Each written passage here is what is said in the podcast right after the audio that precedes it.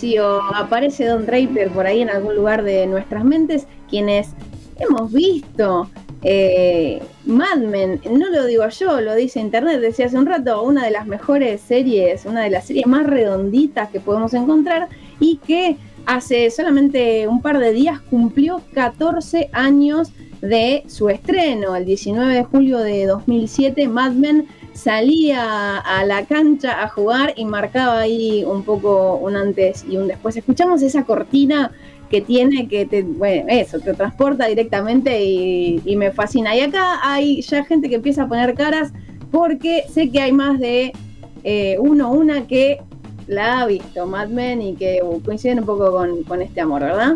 Sí, se viene un olor a cigarrillo y a whisky terrible de repente en esta cortina. Es la mejor serie de todas. Eh, bueno, bueno, bueno, bueno, Breaking Bad. Y además, sí, también, también, comparte, dejemos de que todo sea tan, sí. Está en el podio, está en el podio. Pero digo, además está buena para quienes somos comunicadoras, ¿no? Como, no sé, tiene una gran reflexión sobre la imagen, sobre la comunicación que. ¡Ay, qué espectáculo! Sí, es cierto. El resto, Eugenio, Dani, a, mí siempre me sorprendió la capacidad de chupar de esa gente. O sea, yo sabía que son actores y actrices, como que está, todo guionado, ¿no? Juguito manzana, ¿eh? Juguito manzana. Yo dudaba. Yo, viste, cuando decís, che, eso será cosa, porque en algún momento sos un actor, ¿cómo, cómo se le dice? cuando. Actor. de método. Borracho, no. Eh, tipo de método, eso. Tipo, en algún momento alguno tiene que haber estado mamado ahí y me hubiese encantado tener esa historia ahí. Yo tengo, yo tengo unas palabritas para Don Draper. A ver. Flaco, me vendiste que el mundo de la publicidad iba a estar trajeado en un piso 20, ¿me entendés? Estás en poncho. Tomando un wiki, estoy en un poncho, estuve toda la tarde escribiendo copies, ¿me entendés? Para una que hace coaching emocional. me mentiste, Don Draper, me tiraste cualquiera. Yo ya no creo más nada. La vida, según Don Draper, no es como, como la imaginamos. Dani, también la viste, sí. Yo debo decir que todavía no la terminé de ver. La empecé a ver hace mucho tiempo y me agarró en un momento muy turbulento donde dije, bueno, la verdad es que no puedo dedicarle una hora de mi vida a un capítulo de nada. y además que no es un visionado liviano para nada, ¿no? Eh, bueno, obviamente vamos a hacer esta columna sin grandes spoilers, pero retomando algunas de estas cosas que la caracterizan y por las que seguramente eh, es una serie que nos llamó la atención en algún momento. Recordemos esta cosa, eh, estas cosas, estos datos. Mad Men eh, es una serie creada por Matthew Weiner, que es un tipo que venía de conformar el grupo de guionistas de Los Sopranos, o sea, no era ningún boludo. y bueno, nombraban hace un ratito a Breaking Bad. Lo cierto es que AMC, que es esta productora que, agarra a Mad Men, también es la productora de Breaking Bad. Quizás no es una de las productoras que más escuchemos, eh, pero sí ciertamente toma buenas decisiones. De hecho, Mad Men fue rechazada en primera instancia por HBO. La gente de HBO ahora debe decir como... qué boludo! ¡Qué mal! Eh, como aquel eh, productor que en algún momento rechazó a los Beatles, bueno. Eh, y tiene varias cosas por las que se caracteriza. Eh, hoy voy a focalizarme en, una de ellas, eh, que es como su costado eh, de, referencias cinéfilas muy grandes.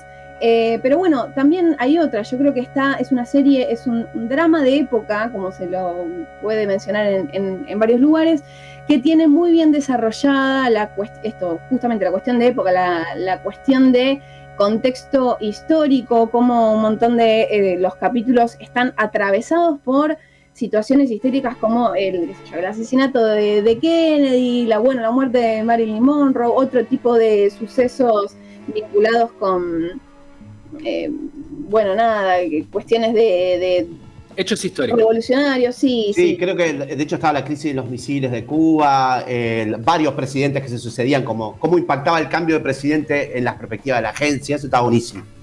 Sí, sin duda. Esa es una de las cuestiones. Después lo que decían por ahí hace un ratito, la cuestión estética, todo lo que tiene que ver con ese vestuario y esa atmósfera como medio opaca, que bueno, parece que estamos eh, esto, justamente mirando una de esas publicidades en, una, en un no sé, en un diario viejo con la hoja amarillenta, eh, y eso es ver un poco ahí la, imagen de Mad Men, ¿sí, Pato? Hay una escena que igual no voy a spoilear mucho porque está en la primera temporada, pero que me flashea mucho eh, esta constante que tiene Mad Men, que es eh, no juzgar cómo se vivía en ese momento, digamos. No hay juicio. Si no la agarraste, la crítica se te fue, porque te la marcan en el contexto. Cuando tiran la basura la familia de Coca-Cola, que es Don Draper con sus hijas y su mujer, en un picnic, todo re lindo, y de repente tiran la basura, no me importa un carajo, pum, guardamos todo. Claro, no había conciencia, nada. No tenían el cinturón, los nenes se caen contra, se chocan, los nenes y se caen de risa porque chocaron. Como cosas así que pasan y que vos decís, loco, era una locura esto, claro. bueno, de hecho, hay otras cosas que se deslizan, eh, qué sé yo, toda la cuestión de si fumar era perjudicial para la salud o no, es un tema que atraviesa un montón la serie y que eh, esto, se deslizan los diálogos eh, en cosas como, bueno, pero dicen, pero no está comprobado, y que tal asociación de la salud dice tal cosa, pero no, bueno, hay que vender la Key Strike sí, hay, muchas cosas como de desprejuiciadas, pero sí de retrato de la época, me parece. Eh, y bueno, sin duda hay que mencionar que otra de las cosas bastante relevantes de Mad Men es cómo encara todo lo que tiene que ver con roles de género y época y eh, luchas sociales, sí, eh, bueno, de manera súper extensa. Es importante decir que dentro del equipo de guionistas de la serie eh, está bastante equilibrado, hay muchos hombres y también hay muchas mujeres, entonces eh, creo que sin duda se nota ese aporte y yo hablo por lo menos como mujer de haber sentido muchísima incomodidad o bronca ante muchísimas eh, escenas que se dan ahí que vos decís como no puede ser que la traten así, no puede ser que tenga que hacer esto, y bueno, ni hablar de los personajes eh, es terrible. Otro día hacemos una femicolumna porque nada, se puede hablar un montón, pero una sola cosa voy a decir, que está buenísimo como los personajes femeninos, que son varios, eh, cada uno personifica como, no, voy a decir un tipo de mujer, ¿no? Pero como un estereotipo diferente y un rol diferente de la mujer en ese momento. Entonces, desde ahí puedes ya laburar un montón. Sí, sí, sí, totalmente. Hablamos de estereotipos y entre otras cosas. Y sobre los personajes es algo sobre lo que voy a volver, pero antes traje una recomendación para el día de hoy porque, bueno, por supuesto una serie que eh, genera tanta repercusión también genera su fandom y también genera un montón de gente eh, que hay alrededor que sabe y que tiene cosas para aportar. Una de esas personas es Candela Bay. Ella es, además de ser cinéfila y seriéfila, es guionista y es realizadora, eh, bueno, especializada en documental, pero también es una gran fanática de Mad Men y ella es la creadora de un blog que se llama El cine según Mad Men, en el que lleva relevado más de, no, lleva relevado 43 películas eh, que pueden aparecer de alguna manera, algunas más explícitas, porque vemos que muchas, muchas películas o actores y actrices son explícitamente mencionados, pero hay otras que son referencias también. Vamos a, vamos a escuchar un poco de lo que ella nos dice, Lula, en el audio número uno. Es una serie llena de referencias eh, cinematográficas. La presentación de los personajes es cine clásico puro, o sea, presentar un personaje como Don, por ejemplo, desde la nuca, es como, bueno, eso es como presentar a Cary Grant, eh, no sé, en Intriga Internacional o en Notorious, por ejemplo. Después, bueno, Peggy desde los pies, o sea, eso se presentaba a, las actrices de esa manera, además de que se hablan de, se dice, no, bueno, vamos a ver tal película, porque de alguna manera también era eh, contextualizar el momento, ¿no? Toda la década del 60. Había, hay capítulos que están completamente armados a partir de la estructura de una película. Bien, esto es lo que decía, entre otras cosas, Candela. Y ahora vamos a escuchar un segundo audio en el que ella retoma también que hay mucho de la ciudad en la que transcurre, digamos, el espacio en el que transcurre la serie, que es Nueva York en la década de los 60, eh, y cómo esto también juega un, un, rol bastante importante. Como dato curioso, el, solo el capítulo piloto fue el que fue rodado en Nueva York, el resto fue grabado en Los Ángeles. ¿sí? Este es un nuevo episodio de Hemos sido engañadas. Eh, pero bueno, Nueva York forma parte de, esta atmósfera que se crea en Mad Men y así nos lo cuenta Candela. Y si una puede tener el tiempo ¿no? de ver todas las películas que yo fui poniendo en el blog, todas las películas de la década del 50 que tienen que ver con Nueva York, vos ves Mad Men. En cada plano estás viendo como, ah, mira, esto lo sacaron de acá. Avenida Madison, Manhattan, los rascacielos, los taxis amarillos, eh, la gente entrando a estos grandes edificios en los cuales este, habían estas empresas, estas agencias de publicidad. Eh, el vestuario de las mujeres, bueno, todo eso lo ves en un montón de películas de esa década y todas en Nueva York. Matthew Weiner decía que él, el que este guionista, el creador de Mad Men, decía que él se había basado en 10 películas para crear la serie. Lo cierto es que Candela tiene relevadas más de 100. Eh, y si bien dice que su blog va a llevar, va a llegar, va, a cerrar su blog en las 50 películas, está preparando un libro, ¿sí? como algo así como las 100 películas eh, que, en las que aparece Mad Men, y ahí nos tirará eh, un poco más de data, supongo, quizás. a, mí hay algo, que, que, me parece fascinante de Mad Men, más allá de todo lo que se dijo, es cómo retratan bien eh, es el nacimiento del sueño americano, ¿no? Tipo, la familia rubia y blanca, hermosa, que tiene contradicciones y que como ese sueño americano es, este, totalmente de plástico, ¿no? Como que abajo, en apariencia, hacia la... Era la ironía, ¿no? Porque era como marketing también eso mismo. Eh, como de la vida misma, cómo ellos intentan construir a través de la agencia un, nivel de consumo, un nivel de vida, pero que por lo bajo está totalmente podrido, ¿no? Eh, los engaños, las infidelidades, una familia que, un chabón que no reconoce al hijo o a la hija, él que no tiene un, pasado completamente honesto, eh, después Em, personas que son eh, homosexuales y no lo pueden decir abiertamente. Spoilers.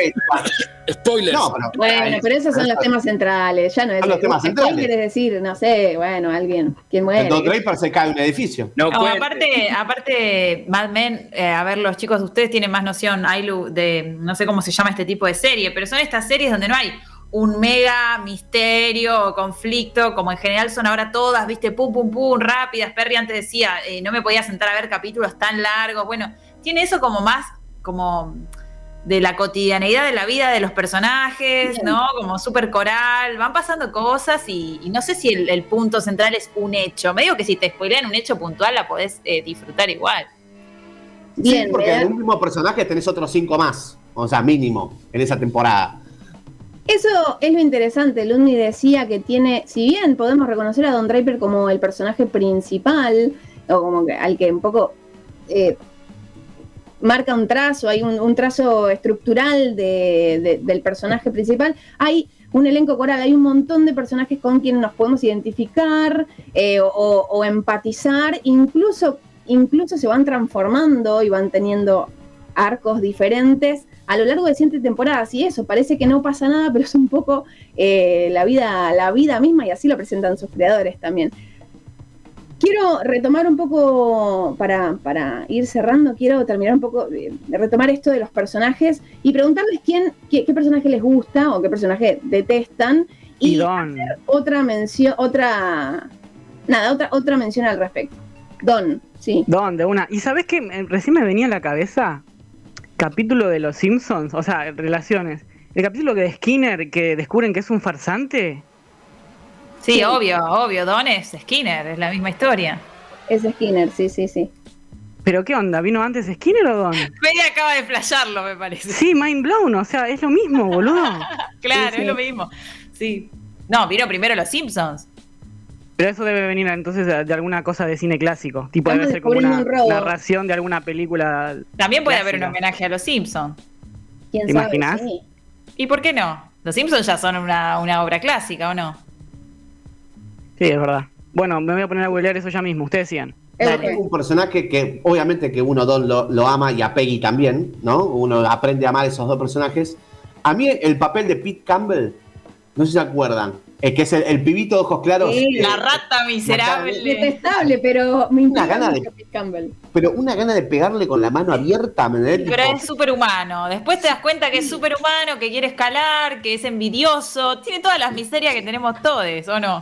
Sí, sí. Con miserias. Yo, no llego a ese nivel, pero sí, pero sí, creo que sí.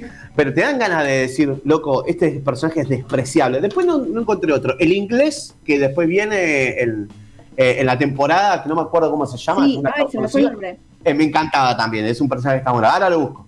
El de, el de Chernobyl, Pato. El mejor, el mejor personaje igual para mí, no de maldito y esto. Para mí el mejor personaje es Louta. Sí. El que se parece a Louta. es igual, es igual. Hay un Louta, está Louta sí. en... Sí, sí, Busca Ken Cosgrove. Es Louta. ¿Cómo? Ken Cosgrove. Sí. Es verdad, es verdad. Yo pensé que. Dani, ¿tenés personaje eh, preferido o no, o no llegaste a ese punto de.? No, la verdad es que no, casi, casi ni la vi la serie. Vi, o sea, vi algunos capítulos de la primera temporada eh, y bueno, nada, Outsider. Estamos esperando que la mires para que declares tu personaje, porque como verás acá esto, nada, mueve multitudes. O otra, otro personaje muy bueno también es la colorada, que no me acuerdo cómo se llama. Eh, sí. Esa, muy buen personaje. Joan, ¿no es? Joan. Sí, sí, pero dicen como un John medio cerrado. Sí, sí, sí.